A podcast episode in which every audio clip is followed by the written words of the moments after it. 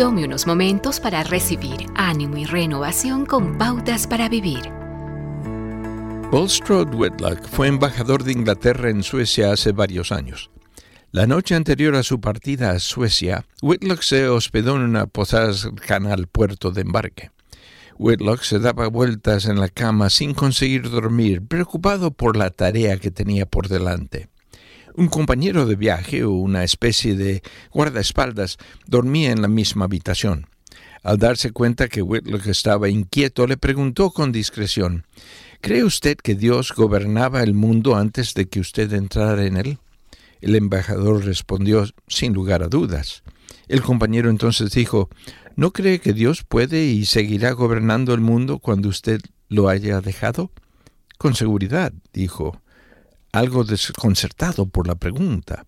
Espero que no se ofenda, replicó el amigo, por preguntarle si no puede confiar en Dios para dirigir el mundo con o sin su presencia. Whitlock entendió el punto, se dio la vuelta y le dijo Buenas noches. No nos gusta admitir nuestros sentimientos de fracaso. Rehusamos decir no puedo resolver esto. Está más allá de mi capacidad. Nuestra obstinada independencia nos mantiene alejados de Dios y roba nuestra paz.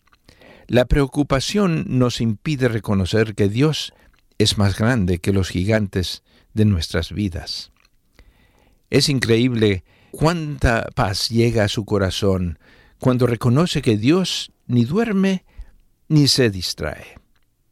Juan capítulo 14 versículo 27 dice, Les dejo un regalo, paz en la mente y en el corazón. Y la paz que yo doy es un regalo que el mundo no puede dar. Así que no se angustien ni tengan miedo. Cuando usted crea en esta promesa, también podrá decir buenas noches y descansar en paz. Acaba de escuchar a Eduardo Palacio con Pautas para Vivir, un ministerio de Guidelines International. Permita que esta estación de radio sepa cómo el programa le ha ayudado.